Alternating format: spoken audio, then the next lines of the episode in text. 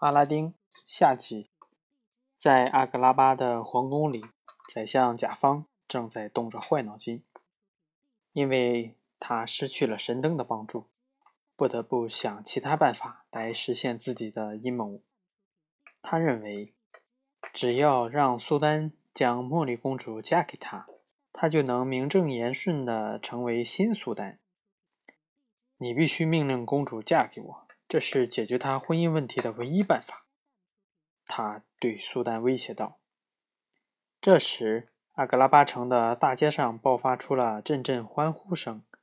阿里王子的使节团正向皇宫走来，走在最前面的男仆忙着向围观的人们抛洒金币，美丽妖娆的女仆跳着舞紧随其后。阿里王子端坐在阿布变成的大象上。神气地向大家挥手示意。他走进皇宫，恭恭敬敬地向苏丹鞠躬，说：“尊敬的陛下，我来自遥远的国度，跋山涉水来到这里，希望您能将茉莉公主嫁给我。”看着风度翩翩的阿里王子，苏丹十分高兴，但茉莉公主似乎对新的求婚者并不感兴趣。我可不希望别人来决定我要嫁给谁。他瞥了一眼阿拉丁，没好气儿的走了。怎么才能获取公主的芳心呢？阿拉丁很苦恼。他不愿和我说话，甚至不愿看我一眼。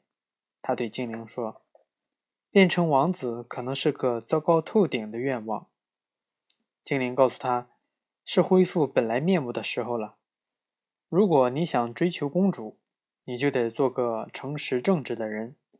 他告诫阿拉丁。可是，公主怎么可能喜欢一无所有的街头小混混阿拉丁呢？阿拉丁心想，如果他知道我只是个叫花子，肯定会嘲笑我的。阿拉丁不敢告诉公主真相，他努力让自己看起来更加温文尔雅、气宇轩昂，就像真正的王子那样。于是，他仍然以阿里王子的身份去见茉莉公主。这天夜里，他乘着飞毯来到公主卧室外的露台上。他彬彬有礼地邀请公主：“你愿意和我一起坐着飞毯飞出皇宫，去看看外面的世界吗？”茉莉公主怀着好奇心接受了邀请。阿拉丁带着公主乘飞毯越过皇宫的围墙。飞到了深蓝色的夜空中，看着满天闪烁的繁星，看着下面灯火辉煌的阿格拉巴城，茉莉觉得自己仿佛进入了一个崭新的世界。他们继续飞到世界各地旅行，见到了宽广的大河、雄伟的高山、茂密的森林，还有许多比阿格拉巴城更古老、更美丽的城市。这一切是那么不可思议！谢谢你，公主非常开心，她真诚地感谢阿拉丁。茉莉发觉眼前的王子似曾相识，你是不是在集市上救过我？但阿拉丁还是不敢承认自己的身份，他吞吞吐吐地说：“有时为了躲避宫廷生活的巨大压力，我会到宫廷外走一走。”我只是为了好玩才扮作穷人，但是我真的是阿里王子。不料夜游回来，阿拉丁就被甲方派来的人抓住，扔进了大海。危急时刻，阿拉丁急忙呼唤精灵救他。精灵用阿拉丁的第二个愿望救了他的性命，并带他回到阿格拉巴。在阿格拉巴的皇宫里，苏丹被甲方施了魔法。他对茉莉说：“我为你选择了一个丈夫，你将嫁给甲方。”茉莉公主坚决反对。她说：“我已经选择了安利王子，绝对不会嫁给甲方。”茉莉发觉爸爸看上去有些不对劲。正在这时，阿拉丁出现了，当场揭穿了甲方的阴谋。阿拉丁摔破了甲方的魔杖，苏丹立刻清醒了过来。但是狡猾的甲方却乘机逃掉了。苏丹对阿拉丁非常满意，他赞赏说：“你是我见过最正直诚实的人，品行无可挑剔。你一定会让茉莉过上幸福美满的生活。”苏丹还希望茉莉和阿里王子立刻结婚，并让王子接任他的王位。假扮王子使阿拉丁非常不安，他想告诉公主真相，但又担心公主不会喜欢穷小子阿拉丁。一旦说出真相，他就会失去公主。阿拉丁的内心矛盾极了，心情也因此非常糟糕，所以他总是莫名其妙地冲所有人发脾气。精灵阿布和菲坦都被阿拉丁的态度伤了心。甲方在逃走时发现了装在阿拉丁衣服口袋里的神灯。阿里王子就是那个穷小子阿拉丁，他取得了神灯。他对鹦鹉说：“现在你必须去把神灯取回来给我。”趁着阿拉丁不注意，鹦鹉悄悄溜进房间，偷走了神灯。现在，甲方成了神灯的新主人。苏丹正向。全阿格拉巴的民众宣布公主结婚的消息，宣布阿里王子即将成为新的苏丹王。全城的百姓都为这桩喜事感到由衷的高兴，欢呼声响彻了整个阿格拉巴城。就在所有人兴高采烈的时候，甲方擦了擦神灯，命令精灵让他成为新的苏丹。虽然精灵很不情愿，但是他不能违背精灵的法则。甲方夺取了王位，又命令精灵使他成为世界上最厉害的法师。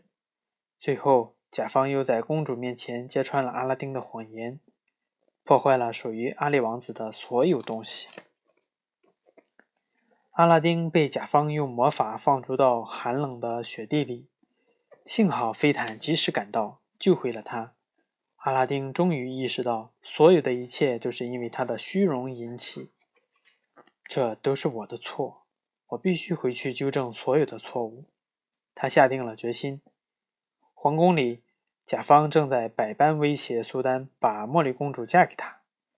这时，茉莉看到了已经偷偷回到皇宫的阿拉丁，他心里有个冒险的主意。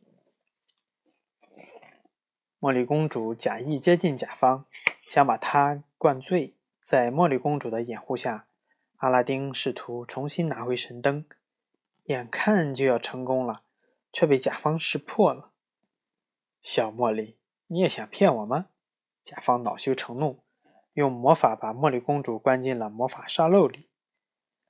快把茉莉还给我！阿拉丁愤怒地扑向甲方。你想和我较量？好，来吧！甲方吼叫着，周围顿时变成一片火海。接着。他变成了一条巨蛇，凶猛地扑向阿拉丁。甲方得意地叫嚣道：“我是世界上最强大的魔法师，没有人比我更强大。”阿拉丁机智地反驳道：“你的法力是神灯精灵给的，他比你更强大。”贪婪而愚蠢的甲方想都没想，便向精灵提出了他的第三个愿望：变成世间万能的精灵。